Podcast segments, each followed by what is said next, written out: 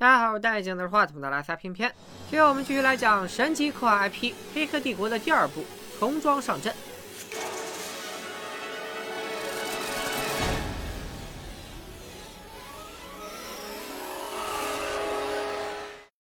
上回我们说到，救世主小白从梦中醒来，发现全世界都被黑云笼罩，人类沦为了被机器圈养的蓄电池，思想被困在人工智能设计的矩阵虚拟世界。为了拯救人类，推翻机器统治，小白联合老莫、崔姐等人，发现了打破矩阵规则的方法，踏出了革命的第一步。黑客帝国重装上阵的故事发生在第一部结束大概六个月以后。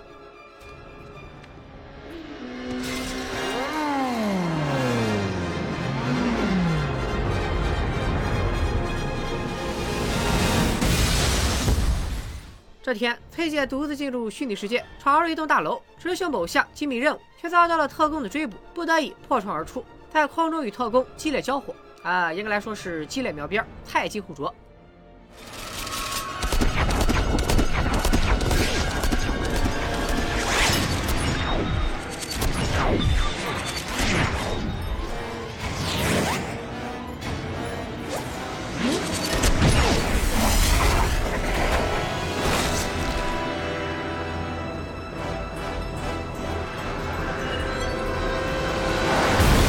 小白醒了，猎人此刻还在怀中安睡。看来刚才的一切都是小白的噩梦。尽管凭借超出规则的力量杀死了特工黄大使，但小白现在依然迷茫，不知道自己该如何带领人类复兴。而另一场危机已经悄然到来，老莫驾驶着尼布贾尼撒号气垫船，暂时停靠在管线里。大家进入矩阵世界参与紧急会议。矩阵世界某反抗军地下据点里，人类反抗军的舰长们济济一堂，只为一则令人不安的消息。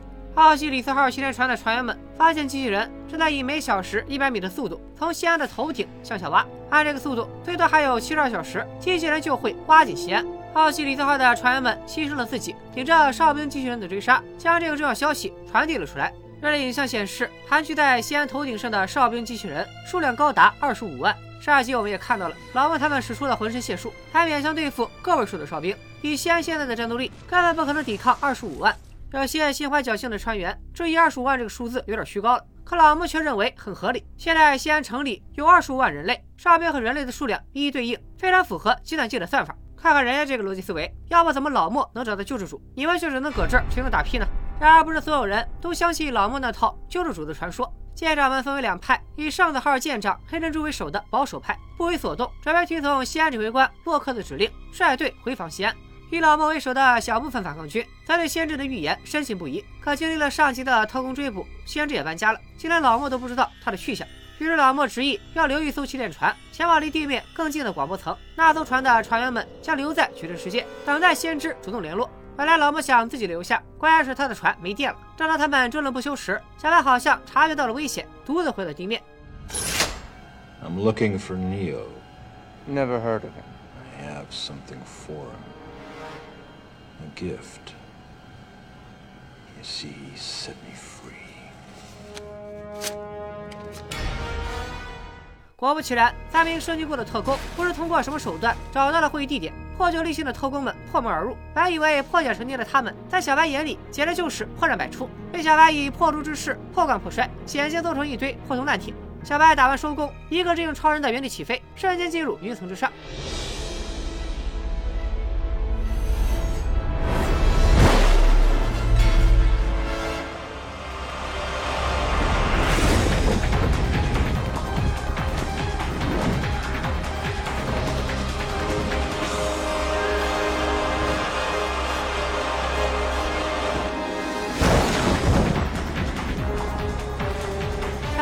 记忆中先知的家，可昔日温馨的房间早已人去楼空。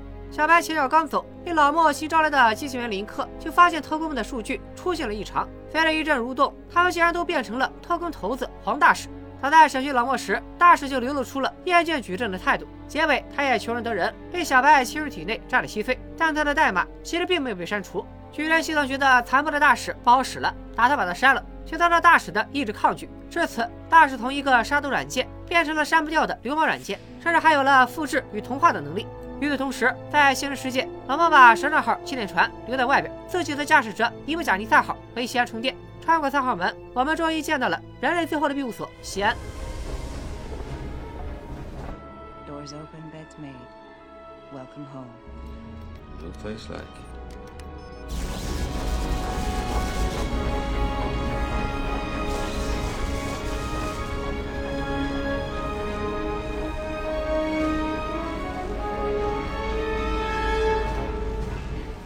Roger that, Control. Sign Control, stand by for Gate 3 lockdown.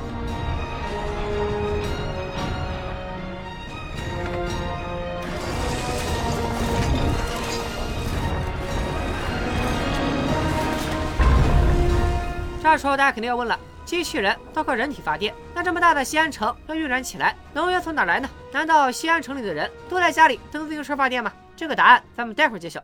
都说西安是所有幸存者的港湾，可等待着老莫的却不是家人的拥抱，而是指挥官洛克的传唤。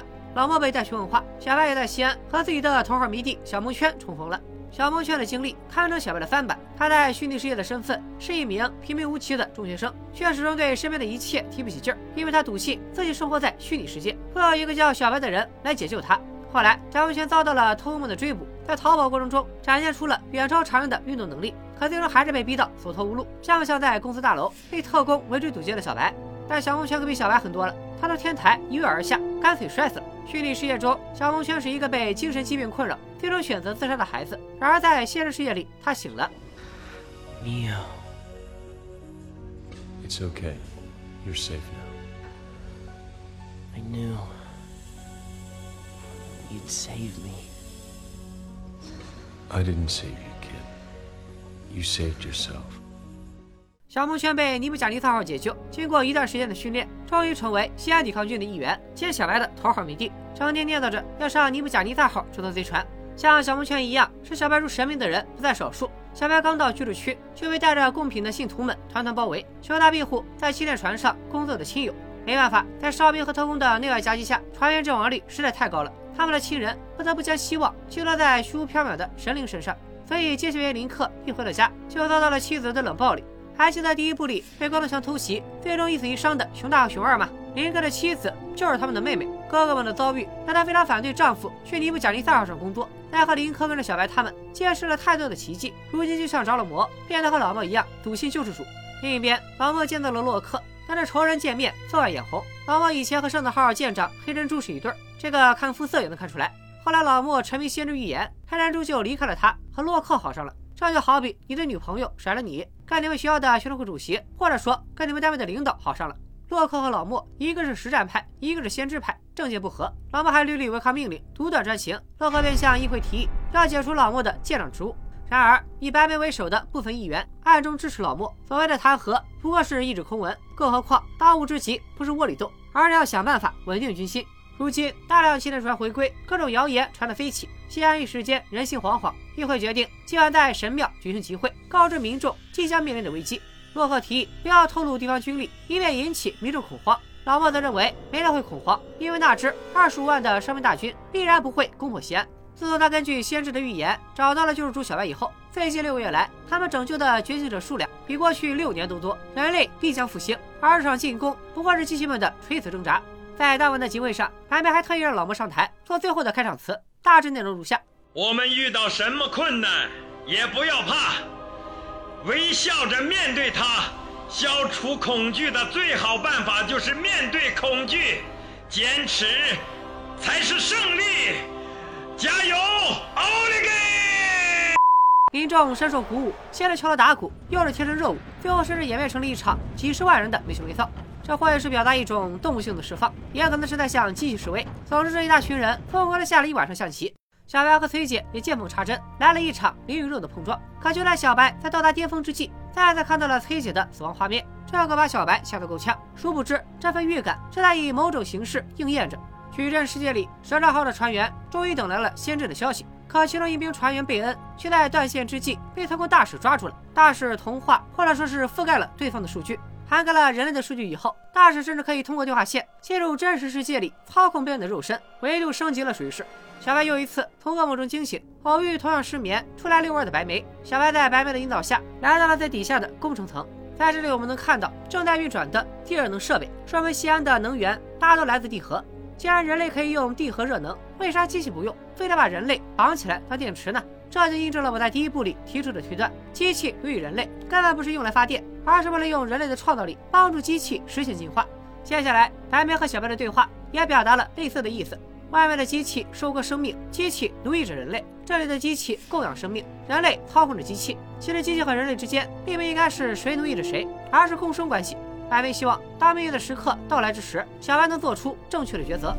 I have absolutely no idea how you were able to do some of things you do. But I believe there's a reason for that as well. I only hope we understand that reason before it's too late. 出于敬而风不止，第二天一早，蛇账号返航，带来了先知的通知。众人整装待发，赶往尼布甲尼萨号。殊不知，在阴暗的角落里，有一双眼睛正盯着小白。夺舍边疆的大使已经基本适应了这具肉身，正要刺杀小白。好在迷弟小蒙圈及时出现，让大使的刺杀计划暂时流产。所以说，大家在网上要谨言慎行，指不定哪天就被人顺着网线找上门来。小萌先交给小白一个勺子，说是因为孤儿让他转交的。想必大家都猜到孤儿的身份了，就是第一部《先知家》里教小白掰勺子的小光头。此处又和第一部呼应上了。当初小光头用勺子告诉小白世上本无勺的道理，而现在有一把实实在在的勺子就被他握在手里，时刻提醒着小白西安是真实存在的。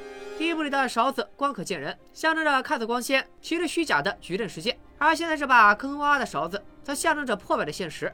南美无视了洛克的命令，擅自放走了尼布甲尼撒号。洛克知道以后勃然大怒。根据官方给出的数据，此时的西安舰队一共就只有十二艘气垫船，所以每一艘都弥足珍贵。之前为了传达西安将被攻击的消息，奥西里斯号已经被毁。回防的气垫船里还有一些隶属于享乐派，他们和第一部里的光头强一样，整天惦记着回归矩阵。真要是打起来，别说是出工不出力，都得提防着他们背后捅刀。所以站在指挥官的角度，洛克必然不能再放尼布甲尼撒号离开。然而，实行议会制的西安军事指挥官根本做不了主。随着尼布甲尼撒号进入广播层，小白也不好上网，来到了和先知约定的地点。可等待着他的不是先知，而是常威。在第一部结尾，小白觉醒了数据视角，在他眼中，矩阵世界的一切都是绿色代码流，而常威的代码居然是金色，说明了什么？说明常威在打疫苗了。常威就相当于一面防火墙，想见先知就得先过他这一关。First, I must apologize. Apologize for what? For this.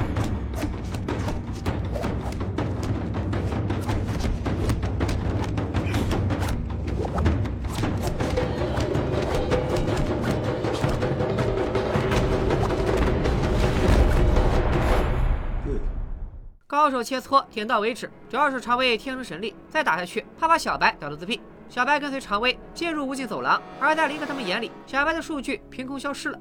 打个不恰当的比方，无尽走廊就相当于矩阵的后门，或者说是程序员入口，代码藏在门锁里，在这打开一把锁，别处就会打开一扇门。四舍五入就是 DB 版的任意门，而启动门上代码的钥匙就掌握在常威手里。小白穿过一扇门，来到了夹在居民楼间的小操场。他坐在长凳上，熟悉的身影不是先知又是谁？但小白却对先知充满了戒备，因为现在他开了天眼。在小白看来，先知和常威一样，都不是人类，而是矩阵里的一个程序，所以也说不准他到底会帮哪边。先知却不以为意，表示说不说在我，听不听在你。说完还掏出一颗红色的糖，问小白吃不吃。大家注意，从这一刻开始，先知又要讲谜语了。小白疑惑道：“既然你是先知，那肯定就知道我会不会吃这个糖，又何必多此一问呢？而我又存在选择的余地吗？”先生听完微微一笑，对小白说：“你不是来做选择的，因为你早已做出了选择。你今天来到这里，是想弄明白自己为啥会做出这样的选择。”先知这套说辞符合决定论的观点。决定论认为，自然界和人类社会普遍存在客观规律和因果关系，人的一切活动都是先前某种原因和几种原因导致的结果。根据先前的条件和经历，你可以预测某人的行为。举个有滋味的例子，你早饭吃了半斤红薯，那你肯定会放一天屁。懂了的可以把放屁打在公屏里。在接下来的故事中，我们还会遇到信奉机械论的架构师，也就是人吃红薯就放屁，人就是放屁机器；还会遇到信仰因果律的法国佬，也就是因为吃了红薯，所以放了一天屁。对于小白而言，放屁的结果已经注定，他是来确定放屁的原因，即为啥自己想不开，大早上咔咔造红薯。先知表示自己站在人类这边，因为只有团结人类，这个世界才有未来。暂时打消了小白的顾虑，先知继续介绍矩阵的设定。矩阵中除了他和常威之外，还有各种各样的程序，他们各司其职，共同维护矩阵的运行。但软件用久了，难免出岔子。小白在虚拟世界听说过的狼人、吸血鬼这些神秘生物，还有类似闹鬼的灵异现象，都是程序出错造成的异象。黑客帝国动画版里就有一个短片《超越极限》，专门讲了一间时空扭曲的鬼屋，系统会定期升级或者删除崩坏的程序，大家不想被抹除的程序，要么躲在矩阵的犄角旮旯里，要么乖乖回归汲取源头。源头就是小白救世主之旅的终点。小白也确实在梦里见过一道发光的大门，又联想起崔姐的死亡画面，心里的不安更加强烈。先知见状，意识到了小白觉醒了预知能力，便说出了一个模糊的真相：小白之所以看不到崔姐最后到底死没死，是因为他永远都看不透、无法理解的选择。Are you saying I have to choose whether Trinity lives or dies? No. We've already made the choice. Now you have to understand it.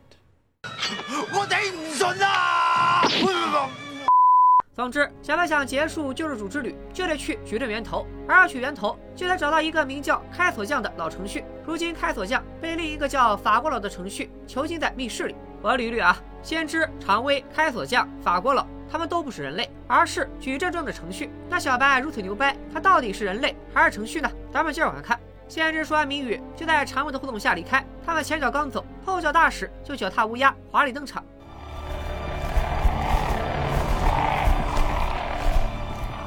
他先向小白表达了感谢，感谢他将自己从矩阵的束缚中解放出来，然后就要干掉小白。可以理解为每个程序都因目的而具有存在的意义。大使的目的依然是杀死小白，所以初衷和小白过不去。要是把格局打开，大使的行为就可以被理解为导演沃罗斯基夹带了私货，通过大使袭击帮他觉醒的小白，反映人心中的反抗父权弑父情节。总之，几十个大使凭空出现，本体趁机一把插进了小白的胸膛。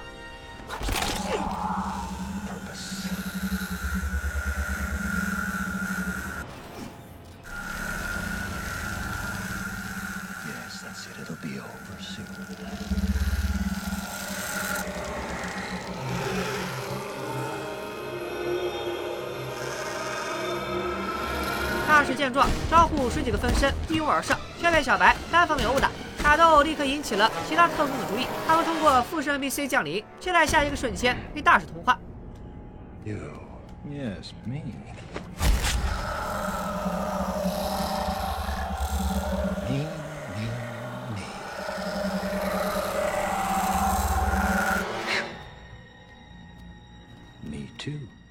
小白越打越觉得不对劲儿，咱们人越打越多了？顿时大喝一声，倒拔晾衣杆，再次加入战局。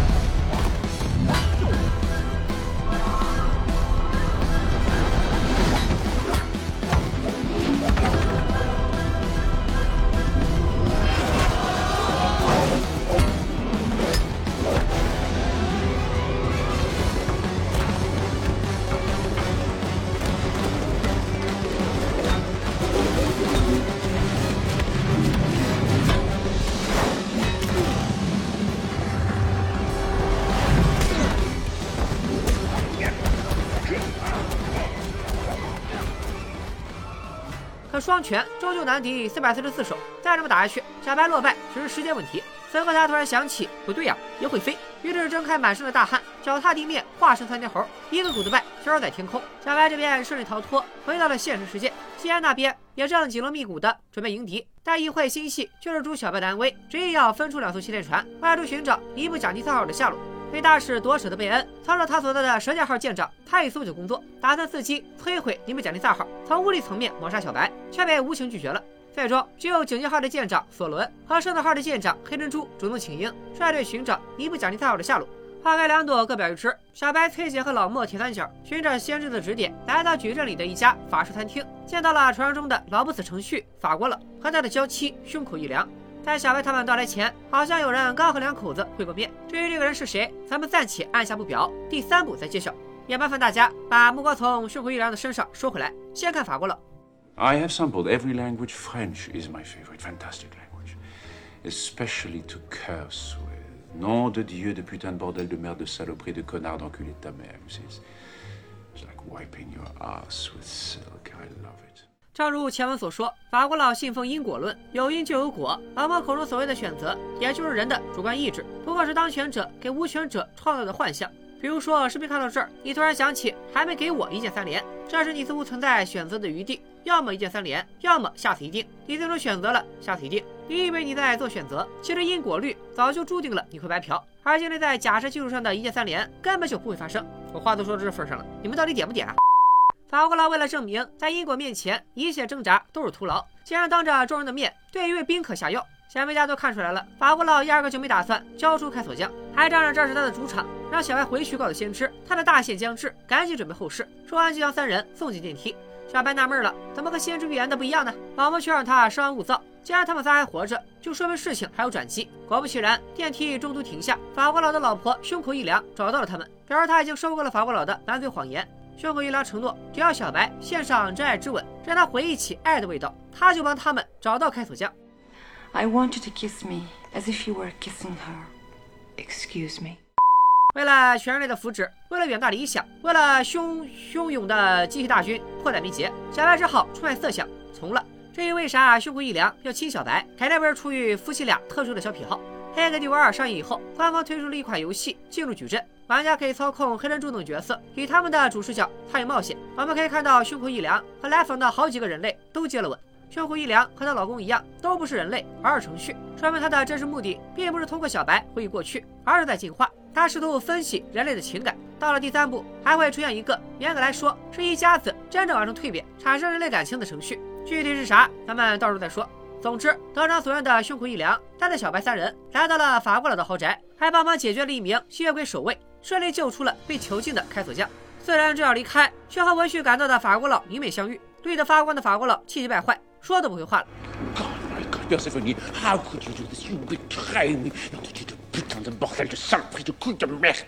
法国佬派出了手下干将双子幽灵捉拿开锁匠。小白见状，让老莫和崔姐保护开锁匠先溜，自己则独自留下搞定法国佬的重庆手下们。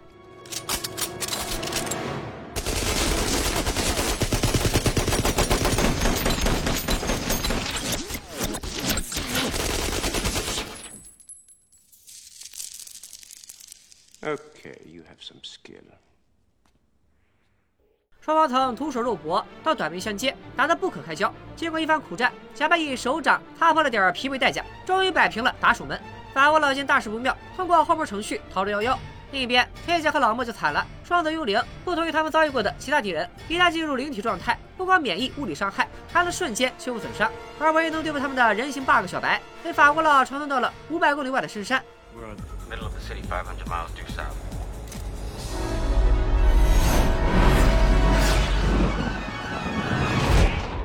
一时间，老莫和崔姐险象环生，正好带着开锁匠开着逃跑。可他们距离最近的传送点还远得很，只好把车开上了高架。双子幽灵在后面紧追不舍，螳螂捕蝉，黄雀在后。激烈的交火吸引了特工的注意，他们的首要目标也是流亡程序开锁匠。三方势力入局，一时间高速路上乱成一锅粥。断后专业户老莫让崔姐带着开锁匠先走，他自己留下摆平双子幽灵。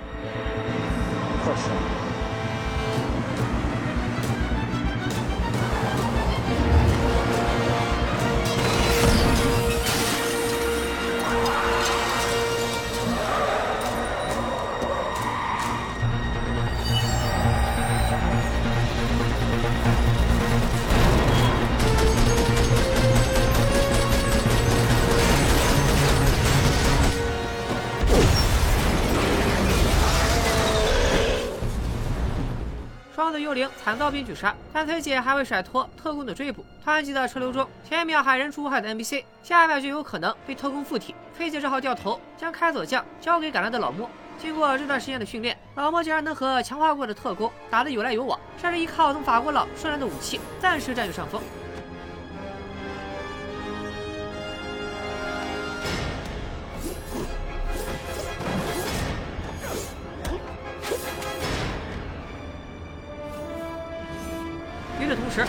园区也赶到现场，可人类在特工面前终究还是不够看。危急关头，只见一串前所未见的庞大数据流，以无法理解的速度抵达现场。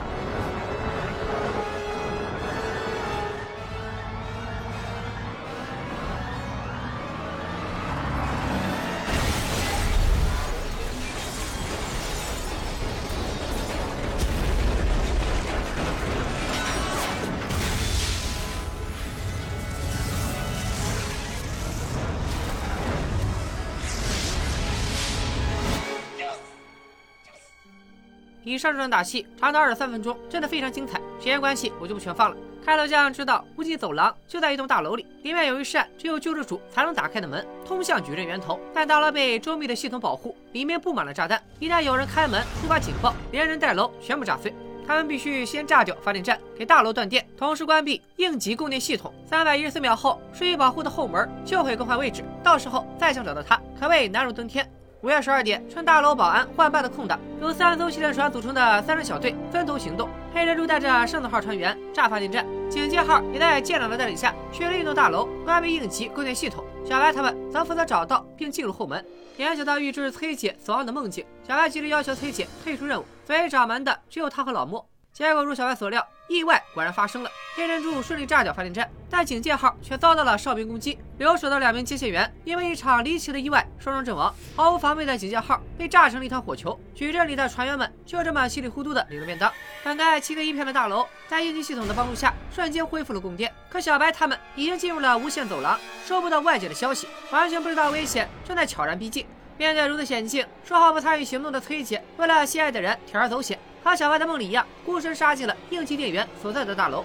黑姐闯入主控室，终于在后门转移还剩一分钟的时候，黑进了控制系统，切断了无线走廊所在大楼的电源。另一边，一个意想不到的敌人拦在了小白的必经之路上，不是别人，正是大使。大使显然是有备而来，直接从无数道门里走出了不计其数的大使分身。老莫一时不慎，都差点被他同化。好在走廊十分狭窄，有过打群架经验的小伙伴应该都知道，在这种狭窄的环境里打架，你在同一时间面对的对手只有眼前的两三个，后面的都只能看热闹，所以小白暂时也不会输。但他们耗不起啊！一旦时间到了，后门转移，任务将功亏一篑。关键时刻，开锁匠趁乱打开了通往源头的门，小白和老莫得以及时逃脱，但开锁匠也身中数枪。弥留之际，他交给小白一把钥匙，完成了自己最后的使命。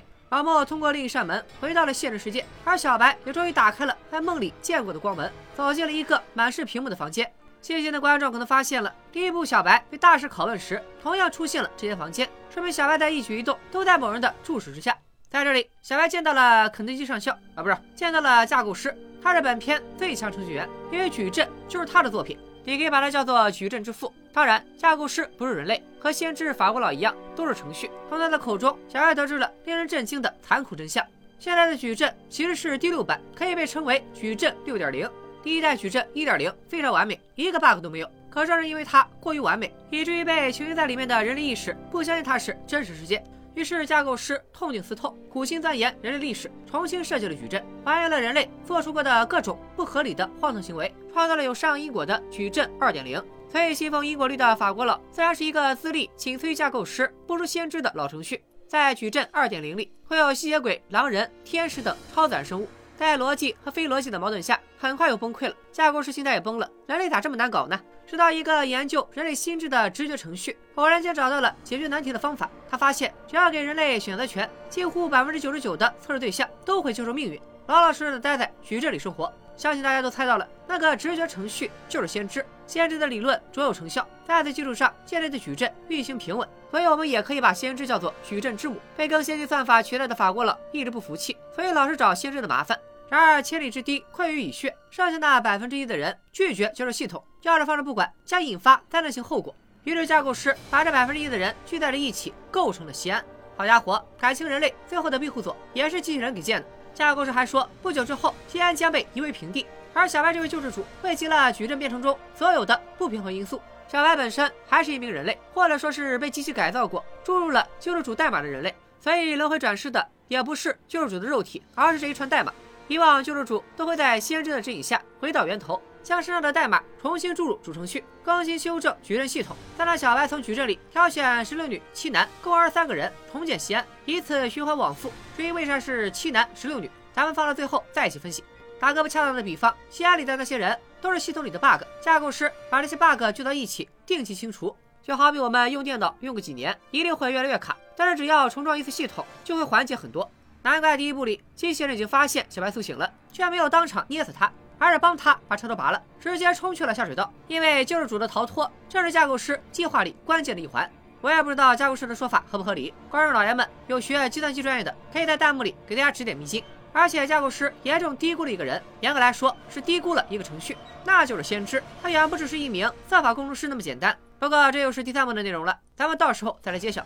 总之，在小白之前已经出现了五代救世主，西安也被毁灭了五次。如果这次小白拒绝完成使命，矩阵系统就会崩溃，届时不光西安灭亡了，整个人类都将灭绝。小白很快捕捉到了滑点，不是说机器靠人类生存吗？人类要是灭亡了，那机器也别想度活。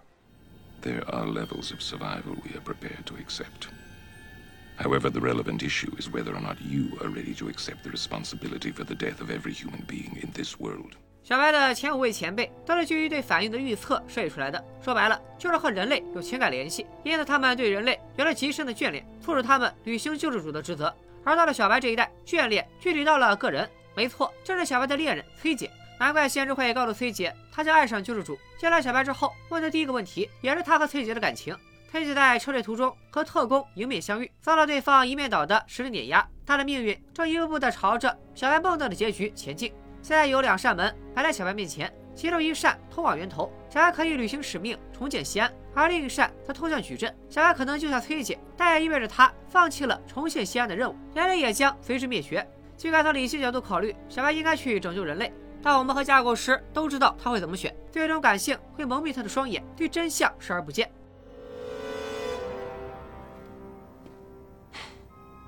Hope. It is the quintessential human delusion, simultaneously the source of your greatest strength and your greatest weakness. If I were you, I would hope that we don't meet again. We won't. 此时，在矩阵世界里，崔姐被两名特工围追堵截，被迫跳窗而逃，与特工激情描边，和小白的梦境完全吻合。不出意外的话，崔姐将在中枪后坠亡。然而，意外出现了，只见小白乘着爆炸的热风，以骇人听闻的速度飞向崔姐。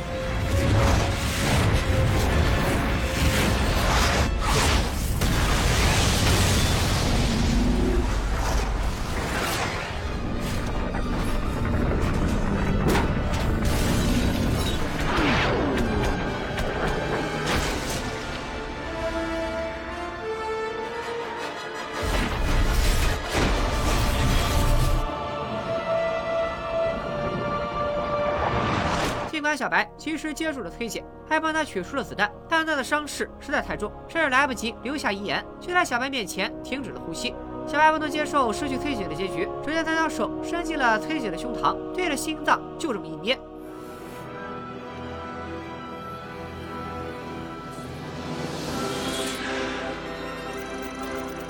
是的，你没看错，崔姐活了。第一部崔姐复活小白，第二部小白复活崔姐。不光牛顿管不着他俩，连阎王爷也拿他们没办法。俩人深情拥吻，然后一起回到了现实世界。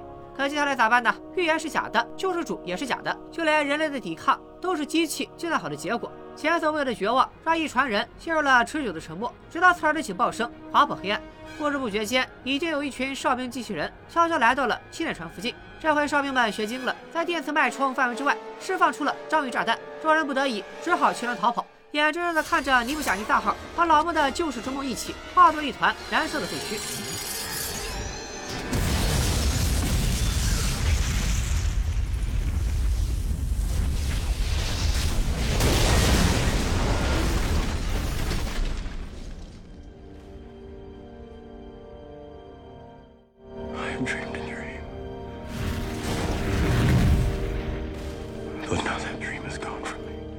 并紧追不舍，众人只好继续逃窜。可小白却停下了脚步，他和哨兵之间似乎存在着某种玄之又玄的联系。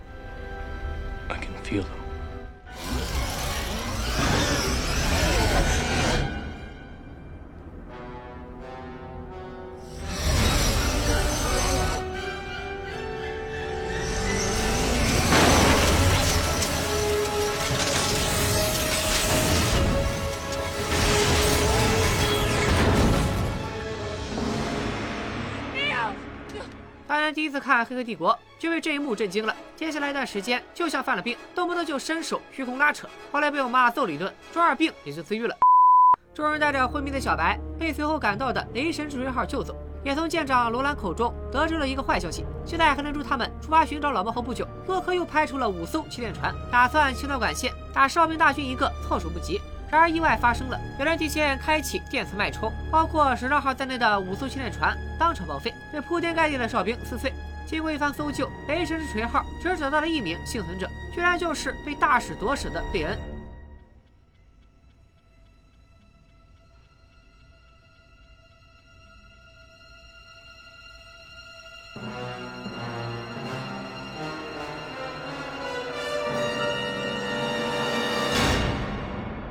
总的来说，《黑客帝国二》重装上阵，情节其实并不完整，主要起到一个承上启下的作用，丰富了《黑客帝国》系列的世界观，帮助铺垫西安与机器的终极之战。相比第一部，《黑客二》有了一个明显的变化，随着打戏和追车戏等商业元素大大增加了。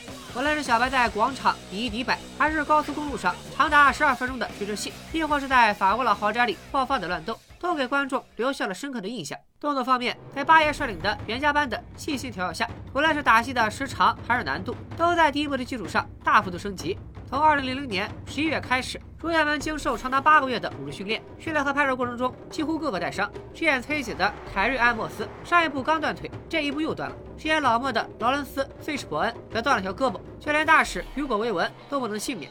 打人的勤学苦练，挨打的也都个个身怀绝技。就拿法国老豪宅的大战举例吧，饰演法国佬手下的演员们，个个都是顶尖好手，他们中要么是武术指导，要么是专业替身，甚至还有 WTF 银牌得主蒂莫西·康纳利。想必大家也注意到了，其中有一张东方面孔，没错，他就是太极侠陈虎，中国全国少年武术冠军，全美空手道大赛六十公斤级冠军，还是旧金山国际武术邀请赛全能冠军。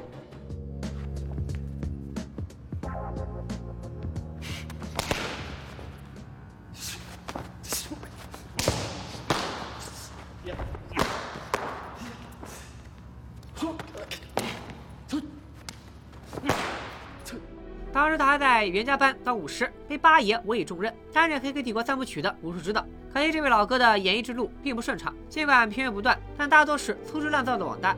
除了陈虎之外，另一位中国演员则是我们很熟悉的常威邹兆龙。邹兆龙参与《黑客帝国》和一波三折。我在解说第一部的时候提过，导演沃卓斯基姐妹都是李连杰的影迷。常威的角色，他们优先考虑了李连杰，却因为杰哥要求和京都李维斯同薪同酬而遗憾作罢。美国人让我拍三个月，但是让我参与剧组九个月，嗯，六个月把我所有的这个资动态变成电脑数据，全部 copy 下来，嗯，完了版权是属于他的。哦，这个很危险。那我已经在想说，哦，五年后、十年后的科技，我练了一辈子的武功，就变成版权都变成美国的了。将来有一天，你把他们穿上任何一个人的衣服，这很可怕。任何一个东西，那打出来的东西全部是你们的了。我们只会越来越衰老。嗯，你那个东西永远都可以变成你的知识产权了。那我说我这不干了。后来导演又找了杨紫琼，不巧杨紫琼档期排不开，最后才找到了邹兆龙。万万没想到，《黑客帝国》三部曲爆红，邹兆龙直到今天都还能收到《黑客帝国》的分红。真正的拍一部戏吃一辈子。如果说《黑客一》还是踩着牛顿的棺材本冲浪，那《黑客二》却是把牛顿的棺材本劈了当柴烧。包括陈虎在内的十几名替身和专业武行，一部分在场内被主角殴打，另一部分则负责在镜头外拉动连接演员的威亚，以实现飞檐走壁的打斗效果。即便如此，最后的呈现效果也存在瑕疵。你要是逐帧观察，就会发现一开始被小白拦截，掉在地上的子弹一会儿出现，一会儿又凭空消失，算是相当明显的穿帮了。除了出色的打戏之外，本片的重头戏唯一是那场长达十二分钟的追车戏。最初选择是在俄亥俄州的阿克伦高速公路，但得知每次开拍前都必须给车辆登记，前后要花一个小时，唯一严重拖延了拍摄进度，而且很难找到足够长的封闭路段。沃罗斯基姐妹一合计，干脆在位于加利福尼亚州旧金山湾已经退役的阿拉米达海军航空站，花了三个月的时间建起了一座长达一点四公里的高速公路。当然了，不是真的修路，而是搭建了一点五公里的公路墙壁，做出了高速公路的效果。尽管拍摄完成后，那段高速公路却被拆掉了，其中一部分建筑材料被送往墨西哥建造经济适用房。但你现在在谷歌地图上输入坐标，还能看到这条高速公路遗留的痕迹。黑客二原本的预算是一点五亿，最后肯定远超这个数。且不论建高速有多少钱，光砸在特效上的钱就有一个亿。除了咱们肉眼可见的大场面外，很多我们以为是失败的镜头，其实都是特效。例如追车戏中，除了高速公路之外的所有元素，都是后期制作的产物。公园大战有一大部分镜头都是通过动作捕捉，再套上小白和大使的人物建模完成的特效镜头。剩下的资金捉襟见肘，剧组也是能省则省。高速追逐戏里的汽车有三百多辆是通用公司捐的，通用没提收回的事儿，沃罗斯基姐妹也压根儿没打算还。最后大部分都撞成了渣渣。为了贴合法国佬浮夸的人设，法国佬的餐厅还有城堡里的大理石、琥珀，其中大部分看着很昂贵的材料，其实都是打印出来的塑胶图片。再在表面加上防磨损和抗紫外线的涂层，墙上的画作也都是等比例放大的复制品。法国佬豪宅布景几乎完全参照阿姆斯特丹影视卢博物馆，墙上的盾牌、楼梯上的灯具等装饰物，甚至还真的镀了一层金。法国佬的地下车库里停放着十八辆不同时期的凯迪拉克，这些都是从西南威尔士的凯迪拉克协会借来的。由于悉尼的汽车方向盘在右边，倒计时可以将原本的方向盘盖住，把假的方向盘插在副驾上。这边人担心黑客二收不回成本，欧美圈永远的白月光基努里维斯自愿放弃了大约三千八百万美金的票房分账。好在黑客二大爆，全球票房收入超过七点三五亿美元，是当时最成功的 R 级电影。有了好莱坞大片必备的强大外在，《黑客二》还沿袭了前作传统，融入了大量的宗教元素。法国佬原名梅洛文加，对应法兰克王国的第一个王朝，曾一度鼎盛，经历了几次内战和懒惰的祸害，最终灭亡，也预示了法国佬的最终命运。传说这个王朝掌握着记载圣杯具体位置的书，开锁匠就对应着那本书，而圣杯则代表矩阵的源头。他的妻子胸口一凉，原名珀尔塞福涅，是古希腊神话中的种子女神，也是宙斯与农业之神德莫特尔的女儿。后来被冥王哈迪斯强行掳走，成了冥后，还被喂下了四个石榴籽，导致他每年有四个月的时间必须待在冥界。这也许是在暗示，胸口一凉和法国佬的感情并不是两情相悦，而是法国佬单方面的胁迫。珀尔塞福涅平时待在冥界，代表沉睡于泥土的种子，等春天回到地面，种子就开始萌芽。胸口一凉在小白救世之旅中也起到了化腐朽与神奇的作用。常威在片中叫塞拉福，也就是传说中的六翼天使炽天使，所有天使九阶中的最高位。在伪经之一的以诺书中提到，炽天使是孙膑君主级天使的综合体，总之就是很能打，势力在王座周围。片中的常威正如炽天使，是先知的贴身护卫。黑珍珠在片中的原名叫廖奥比，还有一个版本叫尼俄伯，古希腊神话中的女性，仗着自己生了七个英俊的儿子和七个美丽的女儿，天天到勒特女神面前臭显摆，甚至打断了对女神的崇拜，要求信众们崇拜自己。女神一气之下，派出阿波罗和阿尔特弥斯，把奈奥比的孩子全杀了，骨灰都扬了。悲伤的奈奥比被宙斯变成了一座喷泉。至于和片中的黑珍珠有啥关联，我反而是没看出来。观众老爷们，要是有懂行的，不妨在弹幕里告诉我。除了基督教神学之外，《黑客二》同样出现了不少佛教元素，例如救世主的设定，不断轮回转世拯救人类，像极了佛教中的转世灵童。官方设定中，所有的程序都是从源头诞生的，永远都是一个纯粹的光的实体。程序实现目标后将返回源头，这一设定显然出自印度教对梵天的信仰。在印度教神话中，梵天是一个由纯粹的生命能量组成的神，是印度教的创造之神。人类完成使命以后，将回归梵天。《黑客帝国》动画版里，西安的数据档案也全都保存在一个由神像组成、绽放着金色光芒的服务器里。重建西安的七男十六女，共二十三人。有人认为这象征着人类的二十三对染色体。可为啥男女数量不平均呢？我个人认为，七和十六对应的是《圣经·创世纪》篇章第七章第十六节。还有血肉救入方舟的，都是有公有母。正如神所吩咐诺亚的，耶和华就把他关在方舟里头。西安的功能就像诺亚方舟，在滔天灾难中保存地球生物最后的火种。离开方舟之后，诺亚将一只祭品献给神。耶和华闻见献祭的香气，决定不再用洪水毁灭世界，并在天空制造了一道彩虹作为保证。而在黑客帝国中，为了缓和机器和人类之间恶劣的关系，人类也同样献上了一件祭品。不过这就是第三部的故事了。尼布贾尼撒号被哨兵摧毁以后，老莫说了这样一句话：“